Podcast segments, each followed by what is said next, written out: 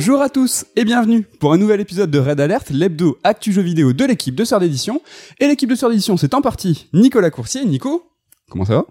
Bonjour Maïe Kanafi, je vais bien et toi? Ça va très très bien. Est-ce que tu as fait tes gammes? Est-ce que tu as bu du miel? Tu es dans un run de podcast euh, éreintant cette semaine? Je suis en tournée dans toute la France. Ouais, ça se passe bien.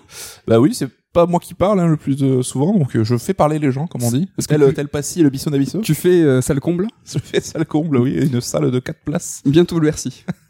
non, c'est vrai qu'on a, on vous propose en ce moment quand même pas mal de podcasts. hein. Le fameux Third Strike EX sur Elden Ring arrive. Ne vous inquiétez pas, c'est pour la semaine prochaine. Semaine dernière, un Strike et puis d'autres petites surprises. Mais il est l'heure aujourd'hui pour le Raid Alert. Et au sommaire de cette émission, on va s'intéresser à un sujet qui est transversal. hein. Il sera question de lignes éditoriales dans les studios de jeux vidéo. Et comme point d'appui à cette réflexion, en fait, on va se pencher sur le studio Housemark et son dernier jeu en date, Returnal. Un jeu qui refait quand même pas mal parler de lui en ce moment. Et dans la seconde partie de l'émission, on va rester hein, sur ce même sujet, la ligne édito, et en fait, on va essayer de l'illustrer par de nombreux exemples et essayer de voir en fait quels sont les studios ou les créateurs qui poussent cette logique au maximum. Vous retrouverez bien entendu l'interlude top 3, mais avant, c'est la rubrique Retour sur Retour sur l'émission d'il y a 15 jours dans laquelle nous vous parlions de Sonic 2, le film, et c'est même un retour sur le Strike, hein, diffusé il y a deux jours, dans lequel Ken vous parlait du film. Et donc, encore une fois, on va se retrouver avec du cinéma, enfin du jeu vidéo sur grand écran au cinéma avec une nouvelle licence Sega. Des rumeurs parlent de Streets of Rage en film, donc après euh, Sonic euh, 1, Sonic 2, euh, Sega a senti euh, le bon filon. hein. Ouais. Sur la licence qu'on n'aurait pas, c'est pas celle qu'on aurait imaginé, je pense, euh, la plus euh, mise en avant euh, dans ce process. C'est sûr. Sachant que Double Dragon a été fait au cinéma il y a, il y a moult de temps. C'est ça. Yakuza serait en projet aussi, donc il a déjà été euh, adapté par euh, Takashi Miike en 2007, mais donc une rumeur hein, rapportée par Variety en septembre 2020, c'est plutôt, pff, je vais dire, c'est plutôt récent, ça a quand même deux ans. Comme quoi Yakuza serait en projet, euh, donc euh, Sega encore une fois, hein, qui travaille la licence, qui travaille ses IP euh, bah, pour les faire un petit peu, un petit peu, bah, voilà, fructifier. euh, Faire de la maille, quoi. faire de faire de la maille.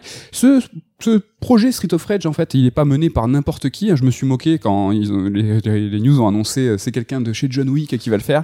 C'est Derek Kolstad qui est quand même le scénariste et le créateur de, de John Wick. Donc bon, aucune garantie, mais bon, c'est quand même un grand nom derrière. Oui, ce qui est marrant, c'est qu'aujourd'hui, 80% des produits, des projets hollywoodiens annoncés, il y a un mec qui a bossé sur John Wick qui est impliqué dedans. Donc, soit que- c'est les réals, soit c'est le cascadeur, soit c'est le scénariste. Et si on pousse un petit peu plus, euh, ce Street of Rage, en fait, devrait être une production dit DJ2 Entertainment, une société de production qui ne nous est pas inconnue parce qu'ils ont produit Sonic 1 le film, Sonic 2 le film. C'est eux qui sont qui ont beaucoup de projets autour du cinéma. C'est eux qui sont sur le dos de It Takes Two, le film. C'est eux qui sont sur le dos de la production de Tomb Raider, la série en animé sur Netflix. C'est eux qui sont sur le dos sur Life is Strange, la série live. C'est eux qui sont sur le dos de Disco Elysium, la Ah série oui, live. euh, C'est eux qui sont sur le dos sur la série Sleeping, non, sur le film live Sleeping Dogs, Little, Little Nightmare en série, et même My Friend Pedro, un film de 30 minutes. Tout ça, c'est, c'est DJ2 euh, Productions. Donc, euh, c'est, euh, ils ont eux aussi, comme Sega, senti le truc. je ouais, crois, mais c'est vrai que c'est ce qui se murmure un peu à Hollywood, hein, c'est que après cette vague de super-héros euh, qu'on connaît actuellement, le nouveau cool, ça sera les adaptations de jeux vidéo en film. C'est déjà le cas avec Sonic 2, Uncharted et tout, qui marche qui plutôt bien. cartonne, ouais. Donc euh, là, on est peut-être dans cette phase de transition, à voir. Mais en tout cas, eux, ils ont, ils ont senti le truc venir et ils se sont positionnés, quoi. On termine sur les rumeurs avec euh, une autre rumeur, comme quoi euh, DJ2 et Amazon auraient signé sur Street of Rage 2 et peut-être un film en streaming, un film en salle, on sait pas. Il y aurait voilà des bruits de cou- couloir sur, ces- sur cet accord. Peut-être un dernier mot, c'est que dans l'actu toujours, c'est que Street of Rage 4, le jeu sort du Game Pass le, le 30 avril. Donc bah, tant qu'on est à parler de Street of Rage, bah, voilà, si vous avez encore quelques jours pour le faire, Si comme moi, vous ne l'avez pas encore fini, voilà, c'est peut-être l'occasion. Un autre retour sur, je crois, Nico, tu voulais nous parler de Xeno 3. Tout à fait, parce qu'on avait fait un top 3, rappelle-toi, il y a quelques semaines sur euh, bah, notre top des jeux qu'on imaginait être repoussés à l'année prochaine. Et j'avais évidemment, dans ma grande sagesse, prophétisé que Xenoblade 3 ferait partie de cette liste. Alors pour le coup, bah, il a été décalé, mais avancé en fait de deux mois. Donc euh, voilà, tu vois, je savais qu'il se passait un truc, je sentais qu'il se tramait quelque chose. T'as senti une, une perturbation dans la force, mais Voilà. t'as pas capté le sens. en C'est ça, voilà, j'étais un peu à l'heure d'été et voilà, j'ai pas compris quoi.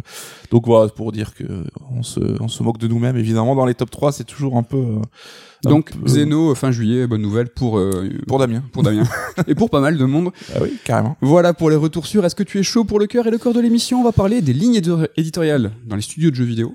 Je suis chaud d'autant plus que je viens un peu en tongue aujourd'hui, enfin pas littéralement, mais euh, Parce que c'est toi qui t'es occupé de toute l'émission, donc euh, je suis, euh, je me laisse porter. Et là, du coup, voilà, tu me laisses les clés. Moi, je parle de Returnal parce que c'est important. hein. Voilà. Non, mais c'est T'as quand même trouvé une excuse, hein. T'as été malin. c'est pas une excuse. Returnal fait parler de lui en ce moment. Et pourquoi? Pourquoi il fait parler Fin 2021, il a pas été désigné comme jeu de l'année lors de la cérémonie des Game Awards, donc une cérémonie qui est américaine et qui est organisée par le Canadien, je précise, Geoff Keighley. Mais il a été élu GOTY par les BAFTA le mois dernier, donc c'est récent, on est dans l'actu, hein, laissez-moi tranquille, c'est les raids d'alerte. Les BAFTA, c'est une cérémonie anglaise hein, qui récompense les meilleurs films, les meilleures séries, mais aussi les jeux vidéo. Et Returnal et son studio Housemark sont repartis avec quatre récompenses, meilleur jeu, meilleur audio, meilleure bande-son de Bobby Clerk et meilleure performance pour Jane Perry dans le rôle de Selene. Depuis, les, joueurs et les observateurs ils sont questionnés sur ce retour dans l'actualité de Returnal. On a même pu lire l'étonnement de certains sur ce jeu et son studio. D'où sort ce titre? Comment ça se fait qu'il rafle tout alors qu'on en avait jamais entendu parler avant? Entre guillemets, jamais entendu parler avant. Au moins jamais avant la sortie de Returnal. Returnal, ça reste un grand jeu de Oui. 2021. Puis quoi. ils sont surtout pas écouté ton raid alerte sur le sujet. Quoi. Ça c'est pas cool. Ça c'est vraiment pas cool. Mais bon, on a pu entendre un petit peu voilà des, des sons résonner sur qu'est-ce que c'est que ces récompenses, pourquoi. Oui, c'est vrai que c'est un outsider ou dans le sens où ça vient pas d'un studio triple A. Voilà, c'est pas, c'est pas forcément le profil qu'on imaginait pour le GOTY, pour les BAFTA. D'autant plus que les BAFTA c'est quelque chose qui est assez prestigieux Carrément. et qui a une aura. euh, pas l'équivalent des Oscars non plus, mais qui a une aura assez, assez arty, assez classe, quoi. Ouais, bon, des, questions, des questionnements qui sont peut-être légitimes, hein, car on peut pas suivre tous les jeux, tous les studios. Néanmoins, quand on a la chance hein, de connaître Housemark, son retour en grâce est loin d'être une anomalie. Et si on reprend le CV du studio, ben, on peut constater que chaque jeu a apporté une pierre de plus à la logique du studio. Housemark, depuis ses débuts, creuse un sillon, un sillon unique, hein, il s'en détache pas. Il peaufine, il perfectionne leur savoir-faire, jeu après jeu, un savoir-faire qu'on pourrait, je pense, à comparer, comparer à une ligne éditoriale. Et ce qu'on va faire aujourd'hui. Petit rappel, une ligne édito, hein, c'est ce qui va définir l'identité d'un média, un journal, une maison d'édition comme CERD, mais aussi peut-être un éditeur de jeux, un studio ou même un constructeur. hein. On s'est amusé il y a quelques semaines à parler peut-être de ligne éditoriale sur les abonnements. Est-ce que chacun des constructeurs avait une ligne édito dans ses abonnements? Donc on peut un peu appliquer cette grille de lecture à tout. Pour ce que je vous propose aujourd'hui, en fait, c'est de se pencher sur Housemark, son histoire et ses jeux, afin de constater ben, ensemble, ben, de voir que Returnal, il est pas né de rien, comme ça, d'une idée de génie. Hein. Bien, il y a une logique qui a été façonnée depuis de très nombreuses années. Nico, t'es chaud pour cette plongée dans l'histoire de Housemark euh, Évidemment. Est-ce que tu connais, t'aimes bien les jeux Housemark au, au global, ou est-ce que tu penses que tu vas euh, découvrir des jeux Alors je pense que je vais découvrir parce que je j'ai pas joué à beaucoup de leurs jeux, mais je les suivis un peu par procuration, par ta passion euh, pour Osmar qui ne date pas d'hier, donc je te voyais euh, te mettre à kiffer ces titres-là depuis un petit moment. donc, On a euh, un coup de cœur commun, on va en parler euh, bien sûr. En deux mots, avant d'attaquer sur les jeux, on va juste resituer un petit peu Housemark. Et on dit Housemark et pas Housemarky, arrêtez de vous la raconter. C'est vraiment... Moi je dis ça, mais c'est les créateurs, eux, euh, donc ils disent Housemark. Oui, parce que c'est pas des Anglais quoi. C'est une société finlandaise qui a été fondée en 1995 à Helsinki et qui est née de la fusion de deux studios créés par Harry Tikkanen et Hilary Kuitinen, en fait, qui sont respectivement euh, les créateurs de Bloodhouse, Bloodhouse et Terramark, ce qui a donné la fusion, donc Housemark, Bloodhouse, Terramark, Housemark, génie. C'est beau, on dirait que c'est fait exprès. On dirait- Ils ont taffé sur, sur le branding. Bon, les premiers jeux, en fait, c'est Stardust et Super Sta- Stardust. C'est deux titres qui ont été créés à l'époque de la société Bloodhouse euh, seule, euh, sur Amiga et Amiga ST en 93 et 94, hein, ça date à tout ça. Et en fait, à 96, ils vont reprendre Super Stardust pour DOS en tant que Housemark, cette fois. Et donc, euh, Stardust et Super Stardust, c'est deux shooters très colorés, vus de dessus.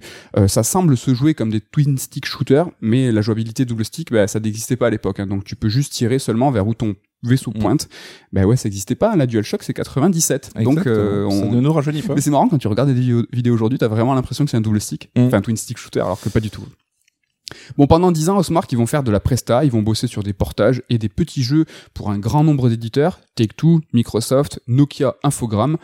C'est le, le, le commun de beaucoup de studios, ça, de faire un peu de la presta et, des- Ouais. et des, portages. hein. Mais ressortir Nokia là, c'est marrant quand même. Ils ont bossé euh, pour euh, la Gizmondo. Ils ont bossé pour un jeu Engage et ils ont fait un jeu Narnia. Donc c'est pour te dire. hein. Bon, ils ont fait ça jusqu'en 2007, date à laquelle ils vont sortir Super Stardust HD en démat sur PS3. Et comme on peut déjà le constater, tu vois, ils lâchent pas l'affaire avec cette série. hein. C'est une sortie partie PS3 qui pour eux une aubaine hein, de déployer enfin un gameplay euh, de stick, hein, le fameux twin stick shooter. Et en fait, cette envie de poursuivre avec la série, elle est pas innocente. Et ce Super Stardust HD, ça sonne vraiment comme le vrai départ de la griffe Housemark. Et donc, ce Super Stardust HD, en fait, c'est le début de la romance aussi avec Sony. Hein. Housemark, ils feront quelques incartades, tu vois, avec d'autres éditeurs comme Activision euh, pour deux jeux, de la Presta encore, et Ubisoft, l'incroyable Outland, mais on va en, on va en reparler. Et hormis hein, ces petites infidélités, ça sera le grand amour avec Sony hein, jusqu'au mariage en 2021, quand Housemark rejoindra les, studios Sony hein, sous la direction de Herman Hulst. Mais bon, là, je vais un peu vite, on est encore dans les années... Euh, on n'y est pas encore. Donc on va parler de Super Stardust HD. Donc c'est la suite de Stardust et Super Stardust. On voit qu'au niveau des titres et des noms des jeux, ils sont ils sont pointus. Un peu l'école Capcom quand même. Hein. ça. en fait, sous la forme HD du jeu. Et donc en fait, c'est à ce moment que le titre il va trouver sa direction artistique artistique pardon qui fera date et qui fera en fait une sorte de signature donc on a du fluo on a des néons des boulets d'énergie façon bullet L ou manic shooter euh, comme on a pu le connaître avec des jeux comme Don Pachi évidemment. Tu, ouais, Don Pachi, euh, t'adores les Manic Shooters.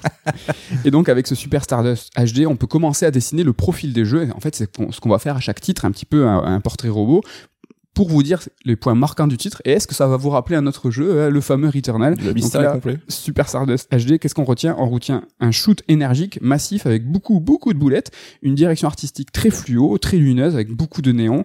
Voilà les éléments clés qu'il faut retenir pour ce premier jeu. Est-ce que déjà, ça te rappelle quelque chose? Est-ce que déjà une petite pointe de Returnal euh, là-dedans? Ouais, ouais, ouais, carrément. Et euh, c'est, enfin, c'est ça qui est cool, hein, c'est de voir qu'ils avaient déjà quelques idées bien établies.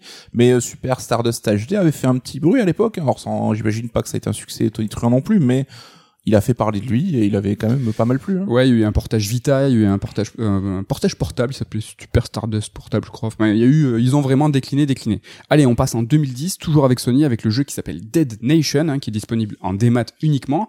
Alors beaucoup de jeux vont d'ailleurs être développés euh, uniquement sur les plateformes dématérialisées. Mm. En fait, à cette époque, c'était la popularisation, c'est dur à dire, du PSN et du Xbox Live Arcade. Alors c'était génial, hein, ça permettait un petit peu à des plus petits jeux de sortir, à des studios d'exister, mais ça va aussi nourrir en fait une petite frustration pour les développeurs, pour Housemark, tu vois, l'envie de publier un gros jeu avec un support marketing important et surtout une sortie physique. Ils vont l'attendre, ça sera évidemment Returnal qui va être le gros truc, mais euh, tu comprends un peu cette envie de dire euh, bon le démat c'est cool, ça nous permet d'exister, mais non on veut être sur les à la Fnac, tu vois. Ouais ouais, mais ça montre que la persévérance paye au final quoi. Ils ont creusé leur sillon euh, petit à petit. T'en as un bon souvenir toi du XBLA, tout ça. Les... Alors nous en tant que consoleux, c'était Bread, les premiers titres indés? Ouais, bah, c'était un peu la révolution, pouvoir télécharger des jeux qu'on payait sur un store en ligne. Enfin, ça date, euh, ça à ah, l'époque, on hein. n'était pas du tout dans l'économie d'aujourd'hui, quoi, là-dessus. Mais oui, ça nous a un peu ouvert l'esprit, ça nous a fait découvrir bah, des, des, créateurs et des concepts qui étaient euh, hmm. peut-être plus modestes par leur ampleur, mais super ambitieux en termes de d'idées, quoi. Donc euh, pour nous consoleux, c'était quelque chose. Ouais, ouais, je me rappelle qu'on était. Euh, c'était une période, sans dire une période dorée, hein, mais c'était une bonne, une bonne manière de, de kiffer le jeu vidéo, quoi. Inside, euh, tout ça, tous ces jeux hein, qui, qui, ont fait qui ont fait date. Hein. Bon, on va reparler de Dead Nation. Alors c'est un shooter encore hein, étonnant, mais dans lequel on ne dirige pas un vaisseau, mais un homme ou une femme qui sont perdus dans un monde en proie à une épidémie zombie. Alors c'est un jeu de scoring très très arcade, mais malgré tout avec un mode solo. Hmm. Alors ce qu'on peut souligner d'emblée, c'est ici l'envie du studio d'inclure de la narration un petit peu, une histoire rapide et surtout un contexte au sein d'une expérience qui est purement arcade. Et Dead Nation, ça reste ça reste néanmoins un gros jeu arcade avec 5 niveaux de difficulté dans lequel plus le niveau de difficulté élevé, plus euh, les points que tu vas gagner est important. Il y a le point de vue de la caméra en fait qui, a adopté, qui, est adopté, qui change un petit peu. En fait, Super Stardust c'était une point de vue caméra zénitale qui était au-dessus. Là, on est sur une sorte de 3D ISO, 3D ISO mais un petit peu légère, hein, légère car ça se joue toujours avec deux sticks. Mm. Et dans Dead Nation, en plus de shooter, tu te déplaces simultanément, tu peux sprinter, un court instant, une sorte de dash, et t'as une arme de corps. Tiens, ça m'évoque euh, certaines choses. Un truc intéressant aussi avec Dead Nation, c'est qu'il y a un petit aspect customisation. En fait, entre chaque niveau, il est possible d'acheter des armes, des équipements dans un shop. Ça, c'est plutôt classique. Mais ce qu'il est moins, en fait, c'est que l'argent nécessaire pour ces emplettes s'amasse grâce à un coefficient multiplicateur. Et chaque ennemi abattu, le coefficient monte et il, y a, il retombe à zéro quand t'es tué. Tiens, tiens, encore une fois. Alors, ce qu'on retient comme pour Super Stardust HD, on va retenir quelques points de Dead Nation, un coefficient multiplicateur, de la narration et un contexte pour un jeu qui est très arcade, et de la customisation. Moi je sais que je vais pas joué, mais euh, de prime abord de l'extérieur, c'est peut-être leur jeu qui me chauffe le moins. Ouais. Qui a l'air plus tristoun, je crois, en termes de DA, qui a l'air avoir déjà la 3D ISO, c'est pas forcément mon délire. Mais euh... après oui, c'est l'apocalypse zombie quoi. Ouais, voilà, il fait un peu plus classicos, on va dire. C'est ça.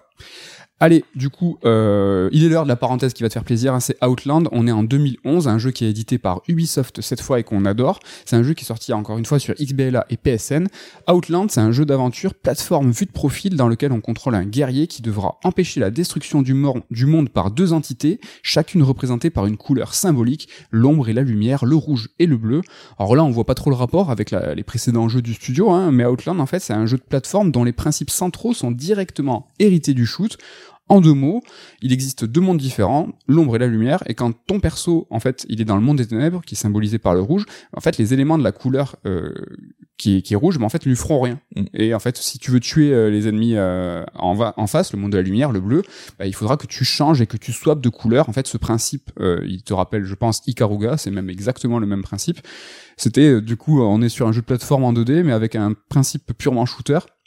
Intéressant aussi. euh, Ouais, ouais. mais c'est vrai que le concept d'Ikaruga a été super novateur. Il a été repris d'une manière ou d'une autre dans pas mal de jeux. Hein. Ouais, On se rappelle de Castlevania Lord of Shadow aussi, qui avait cette ambivalence entre deux couleurs que tu pouvais alterner pour Oui. euh, récupérer soit de la vie, soit de augmenter ton attaque, je crois. je- ouais, ouais, c'est ça. Mais ouais, c'est un principe super simple, efficace euh, et cool à comprendre. et qui quoi. finalement on peut s'adapter à plein de trucs et ici à un jeu de plateforme.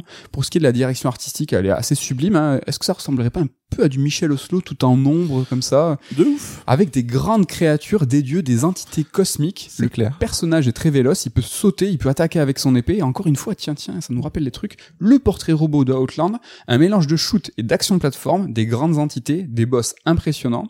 Allez. Parce que Je pense que ça nous rappelle encore un truc. 2013 sort Resogun. On est sur un shooter avec des petits vaisseaux et toujours une DA fluo néon, euh, encore un arcade euh, sc- scoring. euh, on, est là-dessus. Alors je l'ai pas précisé, mais Housemark, il a, ils ont toujours beaucoup travaillé sur l'espace de jeu. Alors c'est-à-dire comment et sur quoi on va déplacer notre vaisseau ou notre héros dans le jeu. Dans Super Stardust HD, on se déplaçait librement sur une petite planète. Mm. Et en fait, on voyait la planète tourner en même temps que nous. Dans Resogun, en fait, le défilement, il est horizontal, mais on suit un plan circulaire. Alors c'est chaud à expliquer, mais il faut imaginer un sopalin. Alors tu prends un rouleau de sopalin comme ça, tu mets ton vaisseau dessus. En fait, ton vaisseau, il peut faire le tour du rouleau. Ouais. Et en fait, toi, tu suis comme une caméra qui était en face du rouleau de sopalin. J'ai pas trouvé meilleure analogie. C'est un axe cylindrique en fait. Quoi. On tourne autour. hein. Exactement, et c'est c'est exactement ça. Et en fait, dans Resogun, il y a aussi un gros taf sur la manette PS4. hein. Il y a des sons, des vibrations qui sont très travaillés, assez novateurs pour l'époque. T'as un déluge visuel de couleurs qui s'accompagne de sensations dans la main, de sons qui sortent du pad. Et en fait, tout le design, le sound design, en fait, est ouf. On retrouve des boss qui sont gigantesques et un jeu au niveau assez relevé. Alors, je l'ai pas dit non plus, mais les jeux Housemark deviennent avec le temps de plus en plus durs. Ici, avec Resogun, franchement, ça rigole pas du tout. Surtout si tu pousses les, curseurs au niveau de la difficulté. Et en fait, comme tous les jeux euh, du studio, il y a une petite histoire, un contexte. Et là, en fait, dans Resogun, il faudra que tu, tu sauves des humains, en fait, et euh, dans un shooter. Et ce qui est cool, en fait, c'est que ça va nourrir le gameplay. Et dans chaque stage, il y aura un nombre d'humains à délivrer, et ça sera une part à, à part entière, un défi à part entière. Alors que dans un jeu de shoot, il faut Mm. sauver des humains. C'est ce, toujours ce mix de contextualisation, histoire, scénario, alors que tu es dans un, dans un titre un peu très arcade. Qu'est-ce qu'on retient de Resogun Un travail sur l'espace de jeu très important, des technologies sur la manette très bien utilisées, un sound design de grande qualité et un défi assez relevé. Mais c'est vrai que tu dis qu'il est adapté à la PS4, à sa manette et tout, parce que si j'ai pas de bêtises, c'est un des jeux de lancement de la machine. Hein. Ouais, c'est ça. Donc euh, on voit que, bah, encore une fois, la relation avec Sony, et surtout qu'ils avaient à cœur bah, d'exploiter un peu le matériel sur lequel ils étaient. Quoi. Exactement, la techno c'est assez important pour eux. On avance dans le temps, on arrive à 2016 avec Alienation. Ici encore, on voit l'envie du studio d'amalgamer son expérience et ses savoir-faire. Donc Alienation, c'est la fusion de Dead Nation et du shooter type Resogun. Alors en fait, la- l'ambition elle se cache pas, elle est dans le titre du jeu. C'est le même principe shooter 3D ISO comme Dead Nation, mais avec cette fois une invasion alien et pas des zombies une bonne occasion de faire revenir la direction artistique chère au studio, du fluo, des boulettes, le bundle, il est là complet. Mais il y a une différence qui va venir apporter un peu de piquant, c'est la notion d'aléatoire. Pendant une partie, en fait, on va pouvoir trouver des armes lors de largages qui sont aléatoires. Il y a une, cus- une customisation qui est toujours là, mais cette fois, les, armes sont directement, en fait, modifiables. Chacune d'entre elles contient des emplacements en une sorte de noyau d'amélioration. Et selon le noyau, tu peux booster la cadence de tir, des zones de dégâts, je sais pas, ça te rappelle les armes secondaires de Returnal, je sais, je sais pas, je dis ça comme ça. Le truc, c'est que ces nouvelles armes, en fait, le noyau d'amélioration tombe à des intervalles aléatoires, et en fait, tu sais jamais sur quoi tu vas tomber, car les classes d'armes diffèrent par la rareté. Plus elle est rare, plus elle est puissante. C'est vraiment incroyable, hein, quand même, tous ces points communs. Ouais, mais là aussi, enfin, rien que de, de ce que j'en ai vu, on, on voit qu'on se rapproche clairement de l'objectif final et On de. Returnal. On est plus, plus très, on est plus très très loin, quoi. Enfin, l'Alienation, il propose un truc, c'est qu'il y a un mode solo, un mode coop local et un mode en ligne, ce qui était déjà le cas depuis plusieurs titres. Donc Alienation comme Dead Nation, on retient quand même pas mal de choses. L'intégration d'une notion de hasard dans les loots, un classement des armes en fonction de leur rareté. On arrive, dernière ligne droite, on est en 2017, et là il y a deux jeux qui sortent, hein, ça charbonne. Housemark, franchement, il déconne, il déconne plus. Donc euh, il y a le premier, c'est Nex Machina, c'est un shooter dans lequel on incarne un petit astronaute on va pouvoir dasher et shooter en même temps. On retrouve la DA fluo, les boulettes, hein, ça, aucun, aucun souci. Mais la grande nouveauté, c'est qu'à chaque partie, à chaque tentative, on va tenter de récupérer des éléments de customisation différents. Next Machina, c'est un roguelike. On commence toujours au même endroit, on a la même mission, mais à chaque partie, ça sera différent. On va récupérer des power-ups différents avec des armes différentes, des armes à distance et des armes de points. L'espace de jeu il diffère encore. Et ici, chaque monde est un gros cube en mm. fait. Et euh, euh, tu vas devoir tuer tous les ennemis sur chaque parcelle. Et en fait, tu vas de niveau en niveau te déplacer dans un gros cube comme ça, façon Mario Galaxy euh, cubique, en gros. Qu'est-ce qu'on retient de Nex Machina? On retient qu'on incarne un astronaute, un astronaute pardon, et c'est un roguelike. Le second jeu de 2017, c'est Matterfall. Ah, ils sont moins faits par les deux, je trouve. Ouais, c'est bah, le premier là, celui que tu viens de citer. Je, je vois même pas ce que c'est. Nex Machina. Ouais. Et Matterfall, en fait, c'est le deuxième jeu de 2017. C'est un jeu en vue de profil, comme Outland, mais dans le, mais qui est grave boosté hein, celui-là. Et en fait, tu contrôles un personnage féminin dans une combinaison du futur. Alors la particularité du jeu, c'est qu'on va pouvoir euh, trouver différents talents. Des talents, c'est des capacités qui vont te permettre de construire une sorte de build. Et en fait, tu vas choisir différentes capacités pour orienter ta façon de jouer. Ces talents, tu vas les conserver d'une partie à l'autre. Alors je le précise pas, mais la pluie de boulettes, les fluos, c'est encore de la partie, hein, tout comme les multiplicateurs de score et les humains à sauver. Tu vois, au-delà des éléments que je retiens à chaque fois que je vous mets face dessus, il y a toujours derrière euh, des trucs qui mmh. conservent malgré tout. On note encore, tu vois, l'envie du studio d'optimiser la technique, car le titre, il est en HDR 4K. Alors tu vas me dire, ouais, super. Sauf que là, on est en 2017. Donc, euh, pas mal quand même. Précurseur. Non, franchement, pas mal. Enfin, il y a une fonctionnalité nouvelle, hein, c'est la création de matière grâce à son gun. Donc le jeu s'appelle Matterfall. Euh, on peut créer des plateformes, des boucliers. Alors c'est quelque chose qui n'a pas été encore exploité dans un autre jeu du studio, mais peut-être imaginer que ça sera le cas prochainement, parce que bon, Fortnite, hein, il a plutôt bien marché sur la création de matière, de boucliers et tout. Sauf que là, on est en 2017. 2017, c'est l'année de lancement du Battle Royale de Fortnite, donc plutôt le nez creux là sur Housemark sur ce coin. Ils étaient vraiment au même moment. Alors c'est le dernier portrait robot. Qu'est-ce qu'on retient de Matterfall? On incarne une héroïne, technique très avancée, mais pas forcément dans les graphismes, mais plutôt dans les technos utilisés. Mm. Et le dernier jeu en date du studio, celui pour qui j'ai déroulé tout cet historique, hein, c'est évidemment Returnal. Alors je vais pas vous décrire le jeu, hein, comme tu l'as dit tout à l'heure, on a fait un raid alert dessus, mais pour bien illustrer mon propos, on va simplement reprendre les points clés des jeux du studio, et ça donne en gros une héroïne astronaute, un mélange de shoot et d'action plateforme, avec une direction artistique fluo et des néons, un roguelike, donc avec une notion euh, d'aléatoire importante, une personnalisation façon build à chaque partie en fait en fonction des éléments que tu trouves, des classes d'armes différentes en fonction de leur rareté, les technologies de la manette qui sont bien utilisées, un sound design très important et très travaillé, une technique avancée, alors pas forcément dans les graphismes, mais dans les technos utilisés, un défi relevé, des grandes entités, des boss impressionnants, de la narration et un contexte dans un jeu qui est très arcade. Nico, est-ce que ce portrait de Returnal il te semble correct? Quand tu alignes comme ça tous les historiques en fait du studio euh, Je dirais euh, CQFD, comment on dit. Donc, euh, Non, franchement, ça c'est c'est plutôt efficace sur qu'est-ce que qu'est-ce qui est Returnal et comment en fait ils sont arrivés là. Alors si refaire, tu vois, cette exploration des jeux du studio Housemark, ça vous branche, sachez qu'en fait ils sont presque tous dispo sur le PSN, pas trop cher, et sur le PlayStation Now. Mm. Alors on peut imaginer que sur le prochain euh, PlayStation Plus, en fait tout ça va être simplifié et qu'il y aura peut-être une, une, comment on appelle ça, une tuile c'est peut-être un avenir ça faire une tuile avec euh, de l'édito euh, une tuile Housemark et du mhm. coup tu vas sur ta tuile et tu dis bah moi je veux redécouvrir euh, tout Housemark comme dans les il y a des beaucoup Shadow une plateforme en ligne qui est spécialisée sur les films de genre, de genre. Bah, en fait fait de l'édito et va te proposer en fait des des euh, des cinématographies comment dire euh, thématique un peu ouais voilà de la thématique sur des grands réalisateurs. Eh, franchement ça pourrait être sympa là que Sony fasse de la thématisation comme ça. Oui puis surtout mettre en avant ses propres produits. Enfin ça j'ai peu de doute que ces jeux-là feront partie de l'offre Game Pass like euh, accessible pour euh, l'abonnement quoi. Ouais carrément. Donc du coup moi j'aime tous les jeux du studio. Il y a aucun qui m'a déçu et j'ai rejoué à tous les titres pour cette chronique. Et franchement j'ai ultra kiffé.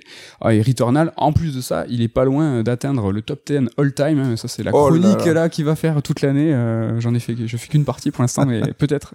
Mais bon, ce que j'aime par-dessus surtout, c'est surtout la logique de perfectionnement du studio, son amour de l'arcade, son désir d'y ajouter de la narration, du contexte. Je trouve ça vraiment incroyable. En fait, ce que j'ai essayé de montrer dans cette chronique, c'est que j'ai jamais vu une si grande logique dans les jeux de, dans les dans les jeux produits par un studio. J'ai jamais vu une réutilisation des acquis si efficace. Peut-être chez From Software, mais bon, on va en reparler rapidement. Nico, cette logique de production, t'en penses quoi? Le fait que tu partes à un point et que en fait tu vas à chaque fois prendre un petit bout, te perfectionner, construire ton histoire et en fait ton savoir-faire euh, sur un élément ben, j'aime beaucoup. Alors, je pense qu'on va développer là-dessus. J'aime beaucoup les studios qui ont un, tu vois, un point de mire, vraiment une réflexion, un objectif, et qui vont creuser ce sillon et en l'améliorant. Et ce qui est euh, plutôt euh, étonnant et positif avec Housemark, c'est que ils ont fait que grossir et amalgamer des idées. Tu vois, il y a pas eu au moins la fausse piste qui fait que, oh, on repart en arrière. C'est vrai. Ça a été une évolution plutôt linéaire et Là, on voit Returnal, enfin, c'est un aboutissement assez dingue, quoi. Et, ouais, et le succès, euh, les BAFTA, ça, quasi Gotti. Alors, ce qui est top, c'est de voir comment le studio, par itération, a peaufiné son identité, mais aussi ses jeux. C'est tout simplement, je trouve, brillant. Et ce qui est excitant, c'est d'attendre les nouveaux jeux. En fait, tu sais plus ou moins ce qui t'attend, mais tu sais pas comment ils vont s'améliorer. Et l'évolution du, du, studio ne vient pas des nouveautés apportées dans les jeux, mais dans l'amélioration et l'optimisation des éléments déjà utilisés. Dit comme ça, j'ai l'impression que ça ressemble à du Nintendo, et je pense que c'est plutôt un compliment pour Housemark dans cette logique de production. Ouais, mais c'est vrai que tu viens de le dire, la question se pose sur euh, l'après quoi. Après Returnal qui était un peu le l'aboutissement d'une formule est-ce qu'ils vont encore la perfectionner ou est-ce qu'ils vont se dire bah c'est bon on a atteint notre objectif là-dessus on part sur complètement autre chose maintenant quoi. Je pense qu'on pourrait presque se prêter au jeu de la devinette. Tu vois euh, on a vu que c'était tellement carré que on pourrait se dire alors ça ils vont le réutiliser ça ils vont le réutiliser. Là au niveau du cycle je serais tenté de dire qu'ils vont repartir sur un shooter avec un vaisseau parce qu'ils là ils ont ils sont sur une alternance. Néanmoins ils sont devenus quand même un studio important avec une renommée maintenant euh, avec du triple alors c'est pas vraiment du triple A. Ouais, mais ils ont une pression qu'ils n'avaient pas encore. Exactement. Et faire un shooter arcade avec un vaisseau, je trouvais ça ultra culotté du studio, de Sony, de, de laisser maintenant un grand nom contre, comme Housemark. Allez, éclatez-vous avec vos shooters. Ouais, ça peut être des projets un peu intermédiaires entre deux projets un peu plus euh, gros, consistants en termes de budget, quoi. Mais en tout cas, il me semble qu'ils ont annoncé que la suite, ça serait une nouvelle IP. Ça ouais. serait pas. Euh, ils sont très, euh, à part Super Stardust, on a vu où ils ont vraiment poussé. Ils sont, ils sont tout le temps dans l'amélioration, mais ils vont pousser un petit peu sur de, de nouvelles licences. Mm. Alors encore une fois, dis-moi ce que en penses, mais comme la série Mario avec Mario 64, comme la série Zelda et son épisode Ocarina of Time, comme la saga Metal Gear et son Metal Gear Solid, c'est le passage à la full 3D, euh, comme avec Returnal et Housemark, où là vraiment, tu vois, c'est la concrétisation, le succès, il arrive là. Alors tu te dis, il y a 20 ans, on avait besoin de la 3D, de la PlayStation 1, la 64 pour avoir, tu vois, euh, cet échelon qui va être qui, qui a traversé. Ben non, en 2021, c'est encore la 3D qui fait que, ok, Housemark, on vous respecte, vous faites des grands ouais, jeux. Ouais, c'est tout con, mais c'est, euh, il faut que ton jeu ressemble entre guillemets aux autres jeux qui cartonnent pour pouvoir être un peu adoubé, tu vois. Là, c'est que rien que le côté vue éloigné, 3D ISO et tout, ça garde ce côté un peu petit jeu. Et je dis ça sans être péjoratif, hein, tu vois. Moi, Hades, c'est un jeu que j'adore et qui est un peu comme ça aussi, mais le fait d'avoir ce côté TPS qui était un peu le genre roi il y a, il y a 10 ans, quoi. Bah, ça te donne ce côté un peu euh, grand garçon quoi. Carrément. Bon, juste avant de passer à l'interlude top 3 et la seconde partie euh, qui va rester sur les lignes j'avais un petit truc à dire, une petite comparo sur le cinéma. J'ai l'impression qu'on est dans une situation inverse du 7 art où souvent, tu vois, le premier film d'un réalisateur, il y a tout. Et en fait, on, on regarde tout le temps bah, le premier film de Tarantino, il a tout mis, et finalement derrière, il va dérouler, décliner. Mais, mais dans le jeu vidéo, j'ai l'impression que c'est un peu l'inverse, où c'est itératif et l'identité va se construire petit à petit.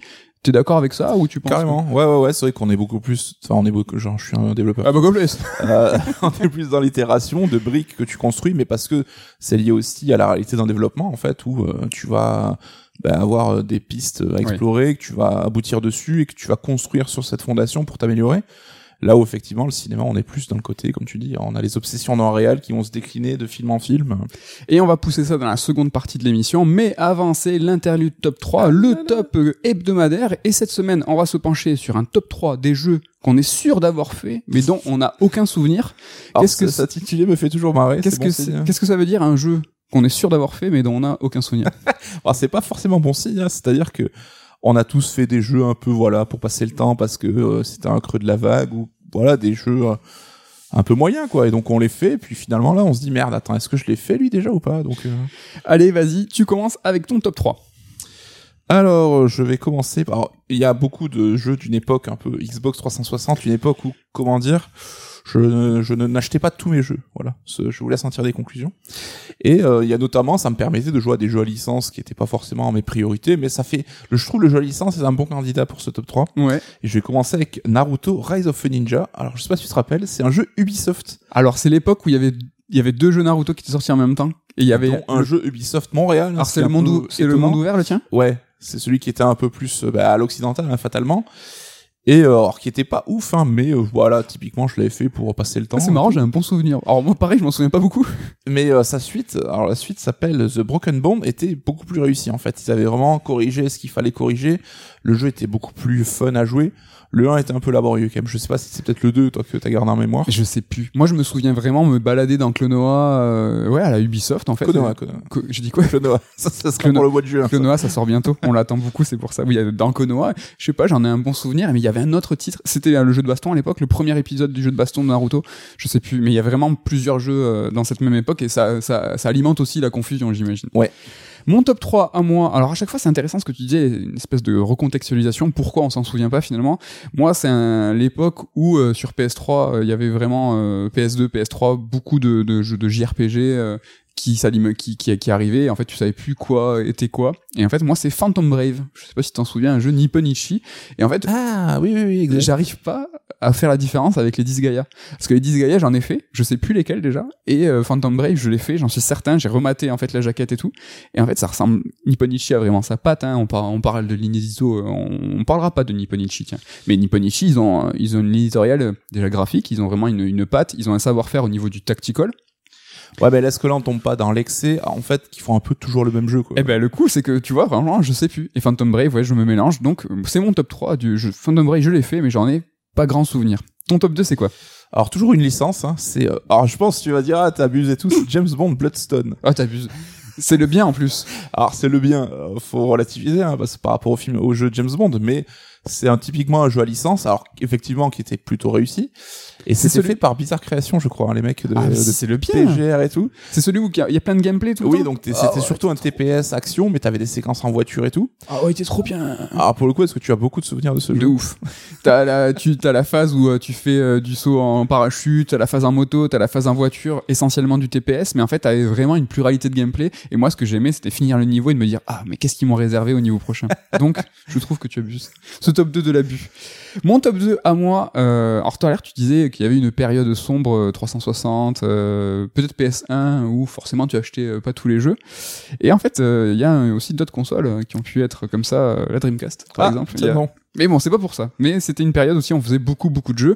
Et moi, c'est un jeu Dreamcast qui est mon top 2 et s'appelle un jeu qui s'appelle Blue Stinger. Ah, Blue Stinger, t'abuses Alors, j'abuse. J'abuse. Bah, oui, le nom est connu. Jeu de lancement, monsieur. Jeu de lancement. Euh, Survival Horror, très lumineux, très coloré. Mais franchement, je me rappelle deux scènes. Tu te rappelles de la fin? Tu te rappelles de quelque chose? Non. Je me rappelle de rien. Alors je me rappelle qu'on mettait des coups de latte en mode on tapait les zombies en mode jeu de baston un peu non? C'était une action euh, Je sais pas. C'est le but de ce top 3, je me demande. c'était un jeu un peu bizarre quand même hein, euh, qui était super beau pour l'époque je trouve. Ouais. Mais qui se, ce qui se vendait comme un survival horror mais avec un côté comme tu l'as dit très coloré et tu mettais des coups de latte aux zombies quoi. Donc Ah, euh, on en parlait avec Ken et lui il me disait mais il y avait un distributeur d'argent, tu t'en souviens de ça? Je me souviens de rien. pas du tout. Donc voilà, Blue Stinger sur Dreamcast, euh, je, je, je me souviens très bien de la jaquette, je me souviens de ce lancement, je me rappelle pas du, du tout du jeu, c'est l'heure de ton top 1. alors j'hésite encore parce que j'ai deux pistes. Alors je vais peut-être euh, favoriser le plus euh, bah, je pars sur Mirror's Edge 2 et Mirror's Edge 2 je le cite parce que on a tellement cassé les couilles à EA en mode ouais Mirror's Edge c'est trop bien on veut une suite et en fait on a tous fait le 2 on a dit putain alors non seulement c'est nul mais en plus j'en ai aucun souvenir de ce qui se passe C'est clair. ils avaient tenté une sorte d'approche un peu ouverte et c'était vraiment pas super bien fait C'était pas réussi.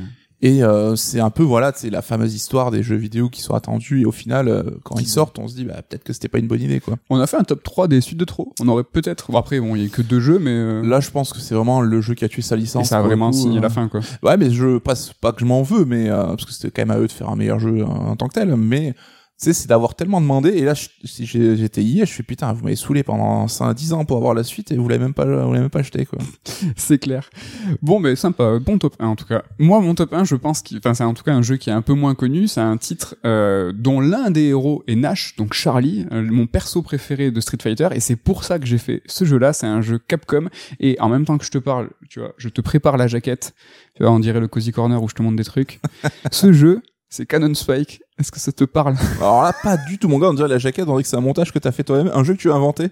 non, non, c'est un jeu Dreamcast et en fait, je n'en ai tellement aucun souvenir que, en fait, je, je me rappelais même plus le genre du jeu. C'est-à-dire que j'ai dû remater euh, une vidéo pour me rappeler que c'était un espèce de beat'em all, ben, façon Osmark un peu, où tu, tu shoots comme ça et tu pouvais jouer Camille et tu pouvais jouer Nash en fait.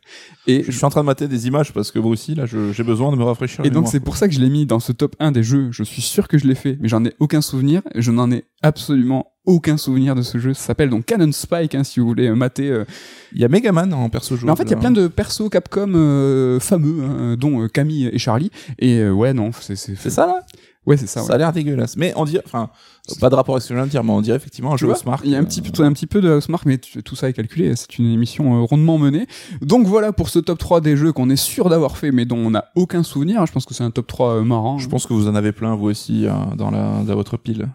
Allez, est-ce que t'es chaud pour passer à la seconde partie de l'émission qui va toujours traiter des lignes édito dans le, dans le jeu vidéo? Alors on va pas parler de l'évolution des sagas des jeux, hein, car c'est normal en fait qu'une même série en fait peaufine une même formule. En revanche, ce qui serait intéressant, c'est de voir les sagas qui s'éloignent de leurs racines euh, de, au fil des épisodes. Mais bon, peut-être pour une prochaine fois. Genre, euh, Assassin's Creed. Peut-être, tu vois, euh, ça serait assez rigolo. Aujourd'hui, on va essayer de voir quels sont les studios qui ont une identité franche et qui se voient malgré le changement de genre de série ou de jeu. Euh, en fait, on va faire ça de manière décroissante. On va partir du plus gros au plus petit. On va partir des constructeurs pour finir sur les créateurs.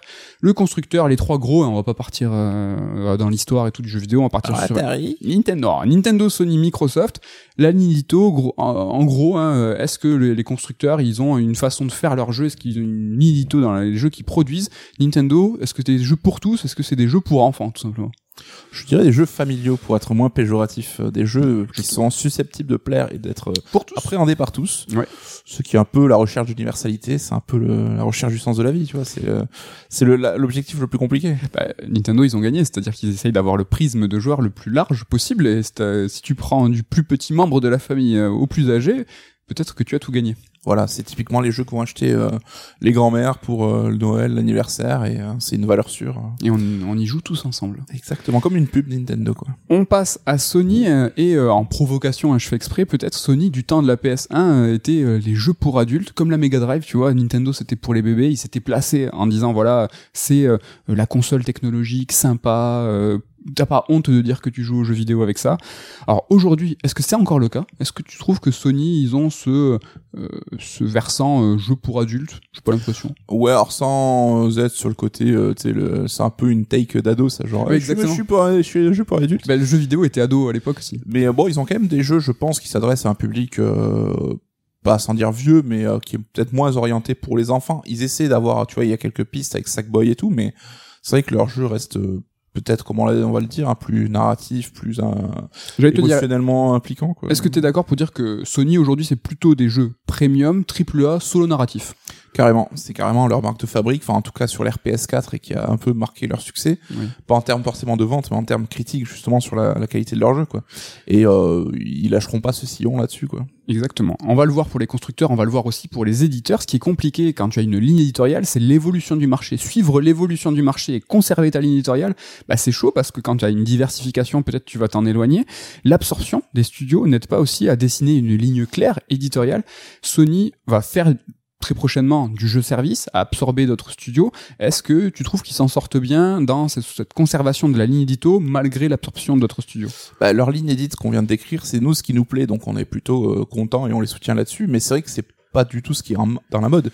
Ils ont quand même la chance d'avoir des jeux qui sont extrêmement fignolés et bons, ce qui fait qu'ils arrivent à en vendre un paquet. Oui. Mais euh, comme on l'a dit plusieurs fois, il suffirait qu'un Last of Us 3 se plante pour que ça remette tout en question.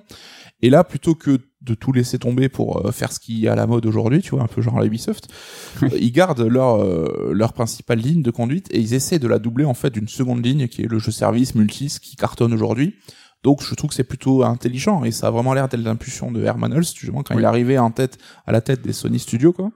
Ben, d'avoir un peu ces, ce- ces deux pans d'activité euh, qui cohabitent quoi. un peu un parallèle. On passe à Microsoft. Microsoft, est-ce que c'est plus compliqué de, de- de dessiner une ligne édito? Est-ce qu'on est plus dans l'héritage Microsoft, du coup, avec Xbox? Est-ce qu'on est dans l'héritage des jeux PC Euh, Est-ce que c'est juste et correct ou un peu grossier de dire ça? Qu'est-ce que t'en penses?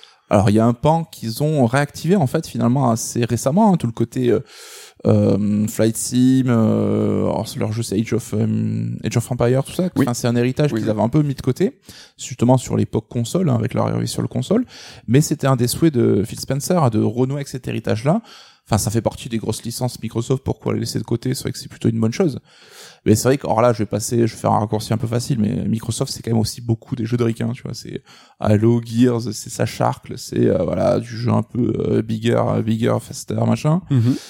Et on l'a vu aussi avec les rachats qu'ils ont fait avec euh, In Exile, avec euh, Mais même le, le Bethesda au global, ouais. on parlait tout à l'heure de la difficulté de garder la ligne édito malgré des rachats. Finalement, c'est assez cohérent, je trouve. C'est cohérent, mais euh, c'est très orienté sur un pôle en fait. Quoi, le RPG occidental, les jeux de, tu vois, de, euh, j'ai oublié les noms, désolé. Ouais. Et regarde par exemple euh, tout cet héritage très PC Hit, Soft- Hit Software, euh, ça marche, tu vois, tout ce qui est Doom et tout, ça, je trouve que ce, en fait, alors coup de bol parce que au sein de Bethesda, il y avait déjà plein plein de trucs.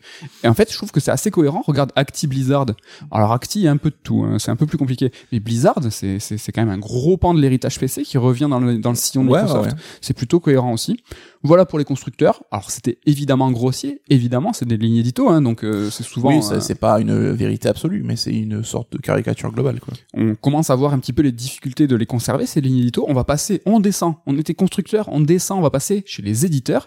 Est-ce qu'il y a des éditeurs qui ont des lignes édito? On a vu Bethesda, là, par exemple. On va pas y revenir. Tu l'as évoqué très rapidement, Ubisoft. Est-ce que Ubisoft a une ligne édito? Moi, je trouve qu'ils ont eu une ligne éditoriale à une époque avec un game design, un peu comme Nintendo, alors que Nintendo est un constructeur, évidemment aussi un développeur, un éditeur, mais on connaissait, on reconnaissait la patte Nintendo par leurs jeux. Alors pas forcément dans les genres, mais ils avaient un savoir-faire. C'était toujours propre, c'était toujours Mm. carré. On, tu reconnaissais un jeu Nintendo de- d'un jeu à l'autre. Et Ubisoft avait quand même cette ligne marquée dans le game design aussi. Ouais, mais c'est vrai qu'Ubisoft est moqué, mais c'est quand même un éditeur qui arrive à sortir beaucoup de gros jeux AAA ambitieux tous les ans, ce qui est pas une mince affaire, qui arrive à, à faire des développements pharaoniques qui s'étalent sur plein de studios. On voit que ça a été très compliqué pour euh, certains studios avec la pandémie et tout, de développer à distance et tout. Ubisoft sait le faire, a une expertise là-dessus depuis des années. Et c'est vrai qu'avec Far Cry, Assassin, ils ont un peu euh, prototypé le monde ouvert euh, à l'occidental, tel qu'on dit. On parle de jeux à la Ubisoft Ouais. aujourd'hui. Et c'est vrai qu'ils ont décliné cette formule, donc on avait une vraie formule Ubisoft.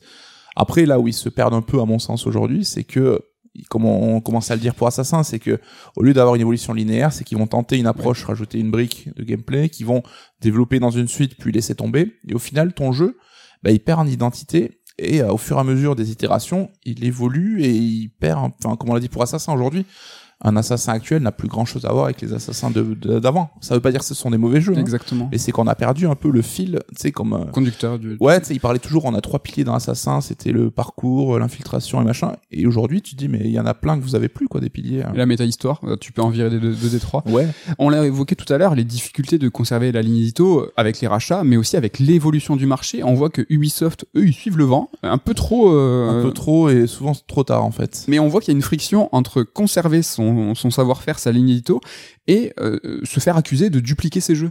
Tu vois, ça peut être aussi une réalité de dire, ben, nous, on fait les jeux ainsi, ben, on les, on, on va, on va appliquer cette grille, et t'as le public qui dit, ouais, mais là, euh, vous appliquez pas une grille, vous les dupliquez. Donc, il y a un petit peu cette friction de dire, ah, mais on a une patte, mais finalement, elle est, elle est un peu contestée. Ouais, et puis t'as toujours cette volonté bizarre d'Ubisoft de vouloir euh, faire rentrer sais, les, les, les, les triangles dans des ronds. C'est-à-dire que on veut faire du BR ou euh, du jeu euh, service, ben on va faire rentrer ça dans du Tom Clancy, du Ghost Recon, un truc qui à la base n'a rien à voir. Là aussi, fait le comparo entre Rainbow Six à l'origine et aujourd'hui, Oui. ou Ghost Recon à l'origine et aujourd'hui. C'est qu'ils essaient toujours de tout faire rentrer dans leur licence, dans leur euh, dans leur truc propre un peu et ça marche plus quoi. T'as envie de leur dire c'est enfin ouvrez l'horizon, faites des nouvelles licences. Ce qu'ils ont ils font aussi hein, avec euh, ton jeu fétiche. Phoenix Rising. Voilà. Immortal. Qui était plutôt une euh, tentative de nouvelle licence qui était cool et qui avait fonctionné. Hein. C'est un jeu génial. Il y a une suite peut-être dans les rumeurs. C'est un sujet extrêmement vaste. Hein. là on, le survole. Peut-être qu'on y reviendra à, l'avenir, mais Ubisoft doit aussi conjuguer avec ses IP. Et donc du coup comme tu dis ils vont euh, amonceler des briques de game design en disant qu'est-ce qu'on a sous la main? Ah oui, on a du Tom Clancy, vas-y, on y va. Et en fait, ils, ils, jonglent, mais ils se prennent, ils font tout tomber. Là où Nintendo fait ça brillamment, c'est-à-dire qu'ils ont des briques de game design, ils font, ok, qu'est-ce qui colle avec ça? Ok, ben prenons Kirby, prenons Mario, prenons Yoshi, et ça fonctionne à chaque fois. Et là, Ubisoft, pour le coup, a une logique de game design comme Nintendo, mais les pieds dans les pieds dans le plat, comme on dit. Non, c'est pas du tout les pieds, dans, le tapis. Ouais.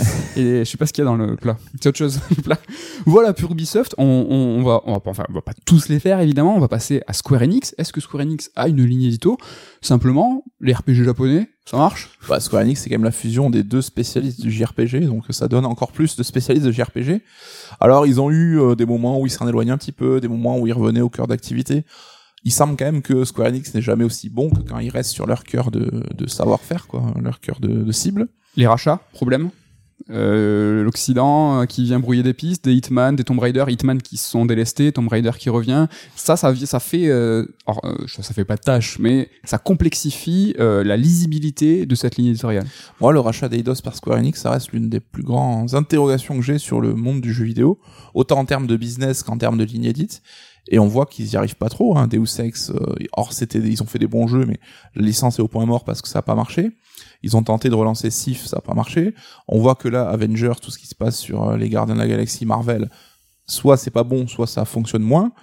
On voit que c'est laborieux et je me demande si c'est une bonne chose en fait que ces deux entités euh, soient soient sous le même pavillon en fait. Est-ce que ça gagnerait pas mieux avoir un Eidos peut-être soit indépendant, soit sous le couvert d'un éditeur qui serait plus apte à avoir ce genre de projet mais on voit bon Tomb Raider ça reste euh, aussi euh, un peu en jachère hein, euh. c'était un move un peu grossier entre guillemets un peu cavalier c'est-à-dire que c'était un gros éditeur japonais qui s'intéresse et qui a compris que les, marchés importants il y a l'Asie évidemment numéro un, mais voilà, le marché européen, le marché américain sont des gros marchés.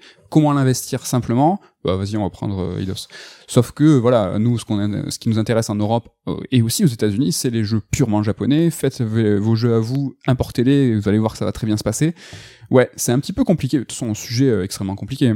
On va passer euh, aux éditeurs historiques, à l'ancienne, entre guillemets. Est-ce que ces éditeurs historiques à l'ancienne, on pourrait résumer leur ligne en disant que bah, c'est très action, c'est très arcade? Est-ce que Capcom ça marche? Sega ça marche? Konami, il a rien qui marche, on verra tout à l'heure. Mais Capcom, Sega, est-ce que ça fonctionne de dire bah, c'est de l'action, c'est de l'arcade? En gros. Oui, alors Capcom, je pense qu'ils ont, ils restent un peu dans leur sillon hein, avec le temps et euh, ils suivent un peu bah, avec leur licence, hein, toujours qu'ils vont décliner. Sega, il y a quand même une grosse période de trouble avec ce, ces rachats aussi et cette orientation vers le monde du PC qui ont lui ont fait développer des jeux, enfin Football Manager par exemple, euh, mais qui, qui ont extrêmement bien fonctionné. Ouais, ouais, bien sûr. Là, je parle vraiment de cohérence éditoriale, pas forcément de business et de succès derrière. Mais ça a brûlé les pistes. Quoi. Tu dis, il y a un moment où Sega fonctionnait plus avec ses licences PC, tu vois, du Alien Isolation, du Football Manager, qu'avec ses licences phares qu'ils ont complètement délaissées. Quoi. Total War aussi, ils avaient. Ouais. Alors il y a une tentative de renouer un peu, je sais plus comment ils avaient appelé ça, leur initiative Sega Vision, je crois, de renouer un peu avec leur patrimoine. Alors on voit qu'il y a des rumeurs sur du Crazy Taxi ou du Jet Set Radio qui serait de retour, mais plus sous l'angle du jeu service à la Fortnite. Petite parenthèse sur ça, hein, sur les super games de Sega, où tu te dis ah ils reviennent en fait euh, à l'arcade, Jet Set Radio, euh, Crazy Taxi et ces super games, c'est un truc un peu globalisant pour dire on arrive euh, avec un gros marketing, une sortie worldwide, des traductions, on arrive massivement dans le jeu vidéo avec des, avec des licences entre guillemets mises en avant, mais comme tu l'as dit, là on est un peu dans le Ubisoft, c'est qu'est-ce qui fonctionne? Alors finalement ça sera du multi, du jeu service, du jeu en ligne, du, ouais. quand du quand ce qui préside à la création de ton jeu c'est un plan marketing avant d'être une impulsion créative, alors j'ai l'air d'être naïf quand je dis ça, c'est pas forcément bon signe, enfin je pense qu'on va être très très déçu parce que le but de leur super game c'est d'avoir des jeux qui génèrent beaucoup de thunes et sur du, du temps long. C'est pas forcément c'est louable. Mais bon à un moment euh, ah, mais tu t'imagines un Crazy Taxi un jeu service euh, enfin je vois je pas sais pas tout j'arrive pas ça sent la pire idée du monde. J'arrive pas à imaginer. J'arrive pas à imaginer. Déjà pourquoi Crazy Taxi Jet Set Radio? C'est vraiment très très étrange. On suivra ça évidemment de près. Un petit mot sur Konami. Je sais pas est-ce qu'on parce que je suis là on a regroupé ça euh, chez les historiques en fait T'as un truc, je sais pas, l'inédito de Konami, c'est. Ah là, je pense qu'on peut, faut pas tirer sur l'ambulance. Hein. Konami est au point mort, tout bêtement. Voilà. Mais ils ont même euh, tué Hudson, l'héritage de Hudson qu'ils ont assimilé et un peu fait disparaître quoi. On termine sur les éditeurs avec les éditeurs indés. Est-ce que les éditeurs indés euh, ont une ligne éditoriale? Bah, Être un éditeur indé, bah, c'est une ligne édito en soi. Mais est-ce qu'on peut y voir des nuances? Alors, on va pas tous les faire, évidemment. Est-ce qu'on va prendre Devolver? Devolver, c'est le rétro, c'est l'action. T'es OK avec ça? Ouais, bon, ils ont cette image punk et tout. On sait qu'il y a certains jeux qui en sortent carrément, notamment, enfin, euh, bon, c'est vrai qu'ils ont commencé avec Serious Sam, qui avec le recul est peut-être pas forcément dans leur ligne édito actuelle, mais. Et Hotline Miami, qui est, bah, nous, on a sorti un bouquin sur l'histoire de Devolver. Euh, on a demandé à l'artiste euh, qui s'appelle, que j'ai bouffé le nom, je suis désolé, toi aussi euh, tout à El fait. Wervo, El El Wervo, Wervo, mais a bien joué. qui a, qui a fait les couvertures de nos bouquins, euh, qui, ont, qui a réalisé les, les jaquettes de Hotline Miami 1 et 2.